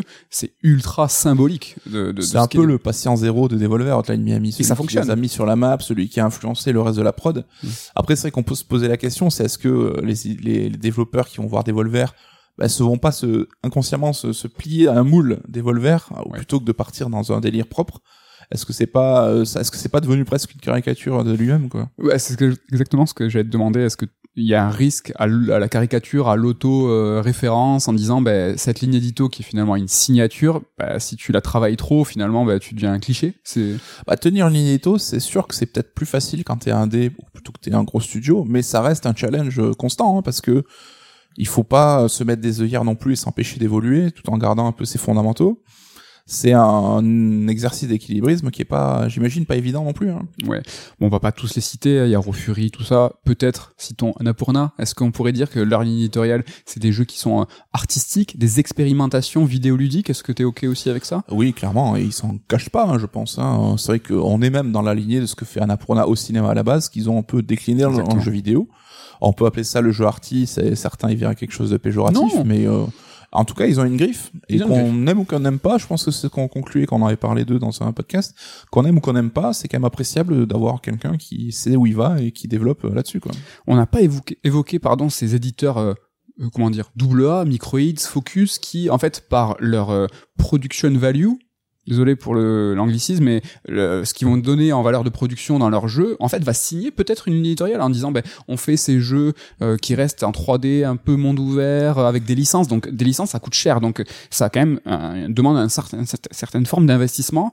Ben, en fait, euh, par la thune qu'ils peuvent mettre, ben, en fait, ils ont une ligne édito. Après, c'est vrai que tu as des facteurs limitants, et l'argent, évidemment, au premier rang, qui fait que, ben, quand tu prévois le scope de ton jeu, tu sais Mm. que tu as des ambitions qui doivent être encadrées et restreintes, et qui peut créer une sorte de de- de- d'homogénéité Ouais, dans voilà, une production, euh, même de studios qui n'ont rien à voir les uns avec les autres. hein. On a fait les constructeurs, on a fait les éditeurs, on passe au studio, et est-ce que là on amalgamerait pas un petit peu studio égale créateur? Est-ce qu'une ligne éditoriale d'un studio est souvent portée par une personnalité, par quelqu'un qui a du charisme, une euh, voilà, une figure forte? On va commencer avec Remedy. Est-ce que Remedy égale Sam Lake? Est-ce que Remedy et Sam Lake égale TPS narratif? Qu'est-ce que t'en penses de, ce, de cette ligne édito Alors je me permets juste une take, pour commencer. C'est vrai qu'aujourd'hui la tendance c'est de dire non mais un jeu c'est toute une équipe, arrêtez de mettre ce créateur en avant, ce qui est vrai. Il faut pas euh, négliger l'apport de tout un groupe, de tout un, un pool de développeurs. Mais on peut pas m'enlever de l'idée que euh, Sam Lake, enfin Remedy ou même on va parler de Kojima tout à l'heure, si t'enlèves la vision du créateur à la base, euh, le jeu dans le studio sera pas du tout le même que si t'enlèves quelqu'un qui a un poste un peu différent. Ça veut pas dire que ce mec-là sert à rien et qu'il est pas doué dans ce qu'il fait. Mm. Mais euh, j'entends qu'un jeu c'est une équipe et tout, mais une vision créatrice qui est portée par euh, une personne, c'est pas un gros mot de le dire non plus quoi. Ouais. Je suis assez d'accord, il y a des voix qui s'élèvent même pour mettre en garde en disant attention, il faut le culte de la personnalité, faire attention à ces personnalités qui vont être, alors après par leur comportement peut être nuisibles avec des, des mauvais comportements, ça n'a rien à voir, Ouais. mais qu'il faudrait peut-être aller à l'inverse, qui est euh, le jeu vidéo soit vraiment une équipe avant tout, qui est, alors pour revenir au cinéma, euh, contre la politique des auteurs, hein, donc qui date quand même un petit peu, et j'y vois un risque parce que si on compare le jeu vidéo, si on, on aspire à ce qu'il soit un art, bah, c'est fondamental qu'il soit porté par une vision. Donc il y a des, des choses à faire, peut-être une chronique à bosser parce que là c'est quand même un gros sujet, mais euh, je vois ce que tu veux dire et c'est euh, carrément intéressant. Sam Lake, Remedy, TPS narratif. Bah oui. je pense qu'ils ils le démontrent à chaque euh, à chaque épisode, à chaque nouveau nouvelle franchise qu'ils développent. On reste dans le même sillon. Là, euh, moins comme un smart, on voit qu'il y a eu des petits ratés, des petits retours en arrière. Ouais. Donc euh, on sait que c'est quoi? Quantum Theory qui s'appelait, qui a été peut-être un peu moins réussi, mais Mais TPS narratif, euh, ça marche 2000 quand même. Carrément. Je veux dire, euh, Oui, li- oui. ligne édito, ils y sont quoi. Et ce qui est marrant, c'est que euh, Control, qui reprend quand même euh, 90% de la philosophie de Quantum, ben, ça a été un peu leur jeu le plus apprécié. Donc euh, ça montre que des fois, c'est juste des questions d'ajustement. quoi. Ouais. Et là, on revient sur la première chronique, sur Housemark, le savoir-faire, l'itération. Euh, sur euh, Remedy, on y est à 2000%. euh, Et c'est pour ça que ce sera très intéressant de voir la remake de Max Payne 1 et 2, d'une formule qu'ils ont eux-mêmes contribué à codifier, et de voir comment ils peuvent euh, l'améliorer, la moderniser aujourd'hui, tout en conservant un peu leur... euh, Quand on avait fait un retour sur, je crois qu'on l'avait pas évoqué, pas dans ce niveau de précision, mais voilà, les remakes de Max Payne 1 et 2 seront un même jeu, une Ouais. unité, ça sera une grande aventure et euh, moi je suis surexcité. Petit mot, vous savez mon amour pour Remedy et surtout pour Sam Lake. C'est marrant et j'aime pas tous les jeux de Remedy et mais je les adore, j'adore Sam Lake, j'adore les suivre et tu vois, c'est sur ce sujet de la ligne éditoriale que moi j'aime comment ils développent leur idée, j'aime la façon dont ils incarnent le studio et ça contribue au fait que, ben, que je les adore et que je les suis, même si tous les jeux ne m'ont vraiment pas convaincu. Ouais, puis t'as ce côté tout bête, hein, mais d'avoir un visage sur un studio, t'as le côté sympathique. Sam Lake, il a l'air super cool comme mec. Après, le- peut-être que c'est pas le cas, mais C'est le meilleur d'entre nous. Sam avec Lake. ses ganaches et tout, enfin, il a l'air cool, quoi. Allez, on passe à euh, l'éléphant dans la pièce, euh, comme on dit, dans le magasin de porcelaine. From Software égale Miyazaki. Donc From Software, évidemment, c'est pas égal à Miyazaki, c'est pas lui le fondateur, mais c'est lui qui l'a repris. Il en est le président aujourd'hui. Il a donné cette ligne éditoriale, game design, euh, artistique, tout ce que vous voulez. L'incarnation du studio, c'est Miyazaki. Bah là, c'est le bon exemple de dire qu'un seul homme peut changer les choses. C'est-à-dire que le From Software d'avant, c'était une punchline. C'était le studio Jap qui faisait des jeux éclatés. Même si euh, King's Quest et compagnie contenaient les germes de ce que seront les Dark Souls et tout, on voit que l'arrivée quand même d'un mec a changé les choses et le mec il a foutu le studio sur la map, il a fait Elden Ring qui sera le GOTY incontestable a priori. Attends, Enfin, avant Miyazaki, From So, c'était From quoi? Qui Faut arrêter. Qui connaissait From Software euh, Peut-être de nom. euh, Ouais ouais ouais donc euh, faut voilà quoi, il y a un, un seul homme peut tout changer comme comme dirait une affiche de film américain. Exactement. Euh, la chronique Housemark, l'itération, Elden Ring n'est pas peut-être euh, l'une des, des grandes incarnations de ben, l'amalgame de tout le savoir-faire, de tous les jeux, de tout ce qui a été fait avant en un seul jeu. C'est Elden Ring, en fait, c'est l'histoire. Ce jeu est l'histoire de From Software. Et c'est marrant parce que du coup, on enregistre ce fameux Sur Strike X sur Elden Ring cet après-midi, alors on parle. Mm. Et donc, on a beaucoup de discussions là-dessus, sur euh, From So, sur est-ce que, où se place Elden Ring. Et on voit qu'on est un peu comme dans PES, où euh, c'est des jeux de foot. Et d'un point de vue extérieur, les gens vont dire, mais c'est la même chose. Oui. Et ceux qui jouaient beaucoup à PES comme nous vont dire, ah non, mais dans PS5, t'avais tel changement. Et c'est toujours des changements minimes, mais qui ont un impact considérable quand tu connais et que tu joues beaucoup. Et From So a cette euh, ligne édite très marquée, mais entre un Sekiro d'un côté et un Elden Ring de l'autre, on est sur un, un prisme qui est immense en fait, en termes de- d'ajustement, de changement et tout. Et c'est passionnant d'avoir dans son propre sillon, de permettre une variété comme ça un peu euh, qui change pas mal de choses quoi. Carrément. On passe à Quantic Dream. Quantic Dream, est-ce que c'est Quantic Dream égal David Cage? Est-ce qu'on est sur une ligne éditoriale qui parle de narration cinématographique? Putain, j'arrive pas à parler. Cin- narration cinématographique, mais interactive. Est-ce que là t'es ok avec ça? Est-ce qu'il y a eu d'autres tentatives? Non, il y a un sillon, je crois, avec David. Ouais ouais et puis euh, là encore c'est vrai qu'on a tendance à le à, à le tenser pas mal. Moi je suis euh, j'aime bien ces jeux, hein, ils sont imparfaits mais je suis plutôt fan. Mais euh, je trouve qu'on sous-estime l'impact que ça a eu sur l'industrie avec Telltale, avec tous ces jeux narratifs. C'est quand même Quantic, je pense, qui est précurseur là-dessus. C'est vrai que le Walking Dead de Telltale a eu a récolté beaucoup de lauriers. Certainement à raison parce qu'il était tout simplement peut-être plus mieux écrit et plus réussi. Hein, Ouais, mais là, ça, ça, euh, c'est pas le sujet, tu vois, là, euh, la qualité limite n'a rien à voir avec la ligne éditoriale. Tu peux avoir une ligne éditoriale claire et faire euh, mal les choses. Ouais, mais en tout cas, eux, clairement, ils ont euh, leur concept qui, euh, qui décline. Comme euh, Remedy, peut-être qu'il y a eu quelques faux pas avec notamment euh, Beyond Two Souls, qui était peut-être un peu moins apprécié. Mais ce faux pas-là, comme Remedy, a conduit après derrière à une peut-être remise en question qui leur a permis de sortir peut-être leur meilleur jeu, tu vois, avec euh, Detroit. Detroit Become Human. On a parlé des difficultés, les rachats, suivre euh, l'évolution du marché, c'est compliqué de garder garder sa ligne édito. Est-ce que là, avec euh, la prise, alors c'est le rachat total de Tencent? Non, de NetEase. C'est pas encore officiel. hein. Ouais, oh désolé. Euh, est-ce que ça va pas être compliqué de continuer à garder cette ligne éditoriale? Et surtout avec euh, ben, on- c'est l'une des, des difficultés qu'on n'a pas évoquées, c'est quand un studio va grossir. Ubisoft, on en a parlé en tant qu'éditeur et l'un des plus gros éditeurs en termes de masse salariale, en termes de nombre de, de- de studios qui sont amoncelés. Ben, David Cage aussi euh, et Quantic Dream grossit. On sait qu'il y a un studio maintenant qui est à Montréal. On sait que ce, tu- ce studio va être en charge du projet Star Wars. Au début, moi, je me suis dit, ben, ça sera même pas un jeu narratif parce que ça va être un studio différent qui va pas forcément développer la même ligne édito. C'est compliqué, ça aussi, de grossir, de développer les studios. Qu'est-ce que t'en penses, toi? Ouais, ouais, ouais. Mais euh, alors, je me permets une hypothèse parce que j'en sais rien, mais j'ai l'impression que cette volonté de changement ne viendrait pas de Tencent ou d'un quelconque euh, apport extérieur. Je pense que c'était une volonté en interne qui euh, laissait entendre depuis un bail et que peut-être Detroit arrivait au bout d'une formule. Et je pense que le Star Ouais. Wars de Quantic, c'est eux qui ont envie de changer. Il y a des rumeurs aussi qui seraient sur un jeu mobile peut-être. Et ça sera intéressant. Moi, je suis très très curieux de voir ce qu'ils vont faire de Star Wars. Est-ce qu'ils vont réussir à conserver leur ADN dans une formule comme ça, ou est-ce que ils vont se faire un peu bouffer par la licence? C'est très très intéressant. Ouais. Kojima.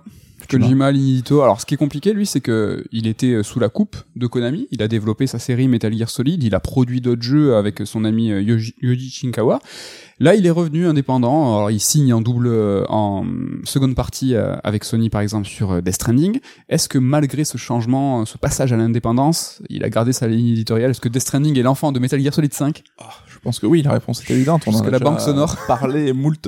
Mais c'est vrai qu'on a déjà fait cette réflexion, c'est que malgré un changement de moteur, de technologie, de société et de salariés, Très intéressant la Death. Stranding, il sent le Metal Gear dans les animations, dans le comportement du personnage, dans plein plein de trucs qui montrent que là c'est plus le savoir-faire qui préside que euh, plus des outils euh, technologiques en fait. Après Kojima, oui, c'est un mec qui a sa patte une des plus marquées dans le milieu, qu'on aime ou qu'on n'aime pas, hein, mais qu'on retrouve évidemment dans Death Stranding quoi. On va rester sur euh, une personnalité qui développe son univers et sa ligne éditoriale euh, à travers en fait le gameplay. C'est Fumeto Ueda euh, qui a son gameplay par la soustraction et donc qui va même développer sa ligne édito, ses jeux à travers un même univers. Est-ce que lui, alors pareil, hein, là maintenant il a signé avec Epic. Est-ce qu'il va, il va continuer à faire du Ueda? Est-ce que, alors lui, il, incarne pas, il porte pas un studio. Il est plutôt discret, mais euh, alors j'ai aucun doute qu'on retrouvera sa patte dans ses futurs jeux parce que là on voit que le sillon il est tellement euh, prégnant que c'est c'est impensable que ce soit autrement. Mais on sait que Last Guardian ça a été une tannée, le développement s'est étiré sur des années et des années, donc on va, je suis curieux de voir comment ils vont rebondir derrière.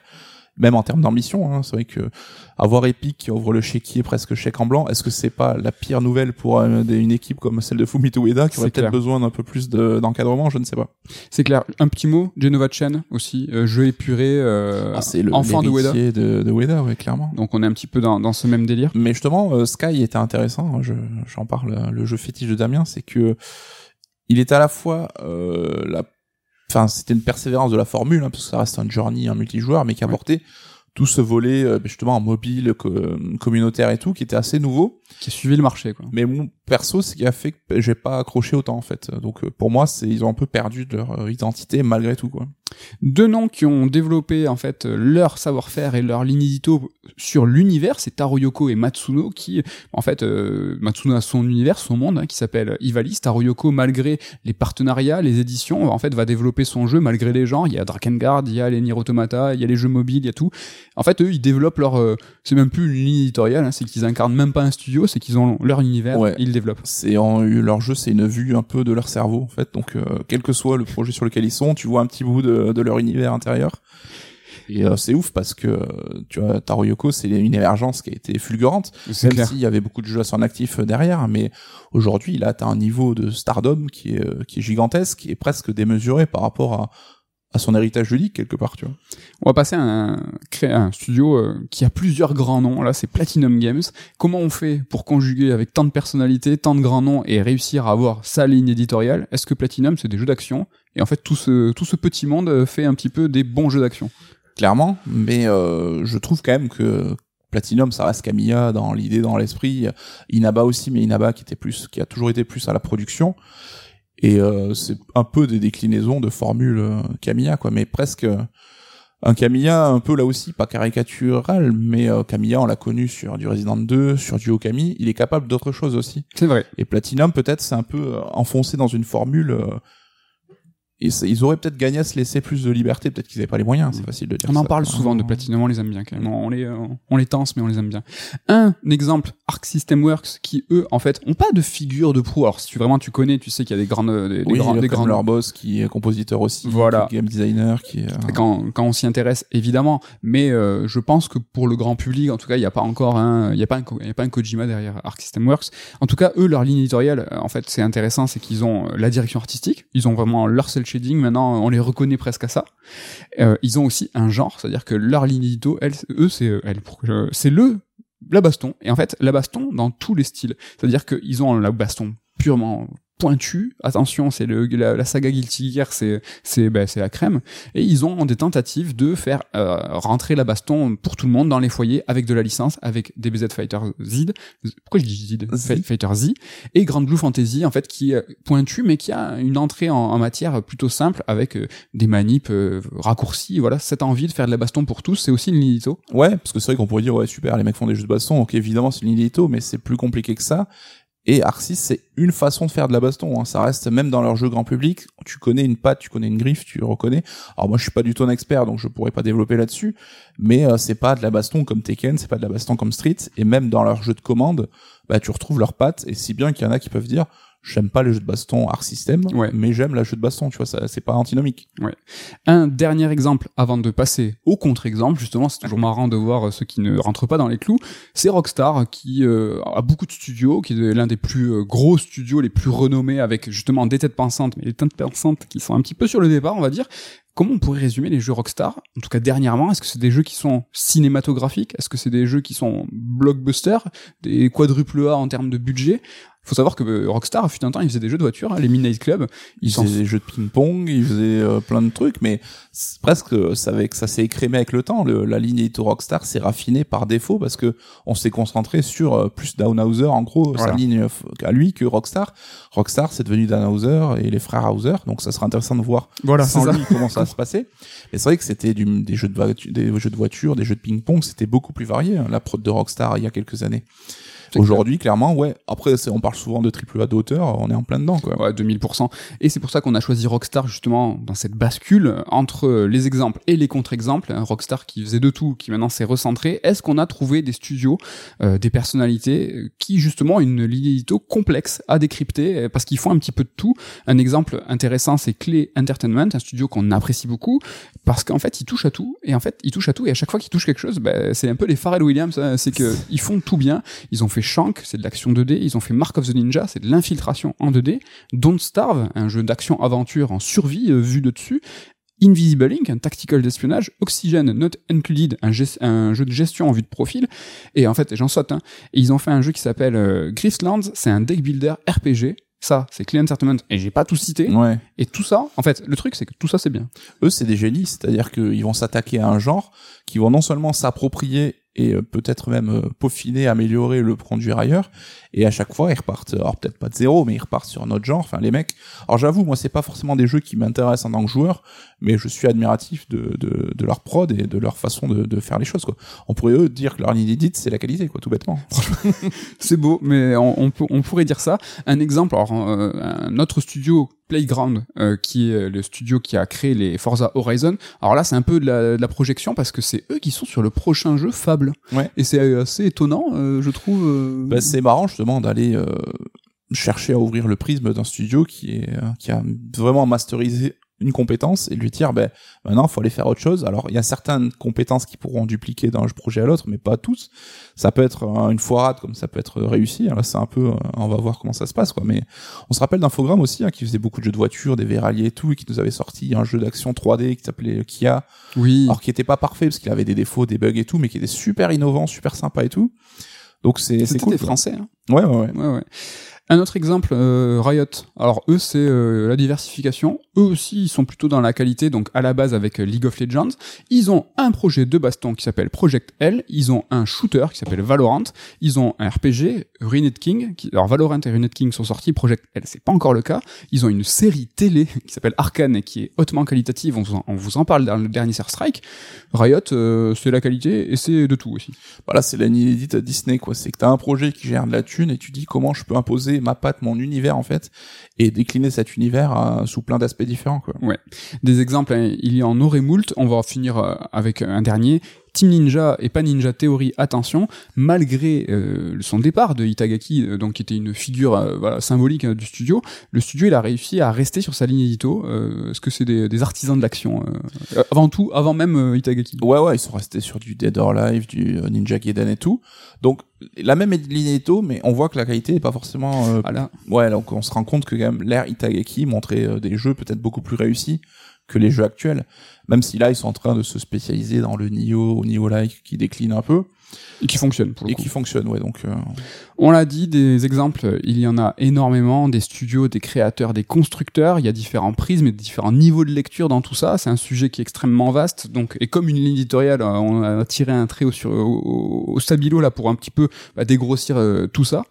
En conclusion, est-ce qu'on pourrait dire bah, qu'il y a des problématiques flagrantes hein, sur les lignes éditoriales hein C'est vrai que pour un constructeur euh, et un studio, même c'est c'est dur de tenir sa ligne de tenir son image euh, en suivant le marché. On l'a vu euh, en faisant des rachats, c'est compliqué aussi, en grossissant en- avec sa masse salariale, avec les différents studios. Tout ça, tenir le cap, en fait, arrêter de louvoyer ou en tout cas essayer de ne pas louvoyer, c'est compliqué.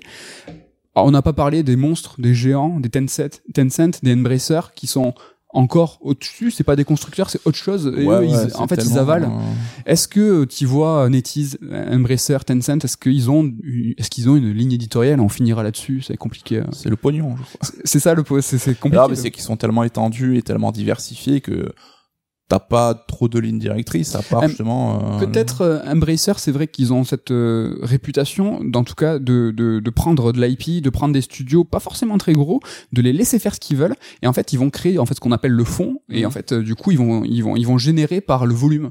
Et euh, ils ont, euh, par exemple, euh, ils laissent une certaine liberté aux studios. Est-ce que tout ça, ça pourrait être comparé à une ligne édito, c'est-à-dire que ils rachètent, ils rachètent, faites ce que vous voulez. Nous derrière, en fait, on a une logique économique. Cette logique économique, est-ce que c'est une Ouais, c'est plus une vision de, de comptable en fait que de créatif. Mais Tencent a aussi cette répute hein, de pas venir euh, mettre des bâtons dans les roues des sociétés dans lesquelles ils investissent. Donc euh, à voir où ça s'arrêtera. Et est-ce qu'il n'y a pas un endgame aussi derrière, un mode où il y a un moment ils vont resserrer la vis chez tout le monde en Oui. disant on vous a laissé peinard pendant 15 ans, maintenant c'est fini quoi. Ben, c'est jusqu'à ce que ça marche. Enfin, quand ça marche, euh, ils laisseront. Et je pense que le moment où ça va, ça Quand va. tout va bien, tout va bien. quoi. Quand tout va bien, tout va bien. Je pense que c'est un joli mot de la fin. Voilà pour ce Red Alert. Merci Nico. On a fait euh, du. Écoute, euh, moi il m'a, j'ai tout préparé moi-même, donc ça a été. euh, On a vu Housemark, on a vu Returnal, on a reparlé de Returnal, on en parlera peut-être même la semaine prochaine. J'ai Returnal. Et tu sais quoi? J'ai fini Elden Ring. Et donc, comme j'ai fini Elden Ring, je vais pouvoir me plonger assez sérieusement dans ce euh, DLC euh, Ascension de Returnal et peut-être, alors je sais pas, pas du tout une chronique, hein, revenez la semaine prochaine, mais peut-être un retour sur rapide pour vous dire ce DLC qu'est-ce qu'il vaut, ça sera euh, rapido. Est-ce que tu as quelque chose pour la semaine prochaine? Aucune idée. Mais si tu as quelque chose la semaine prochaine, moi je pense que je vais vous parler de Chrono Cross.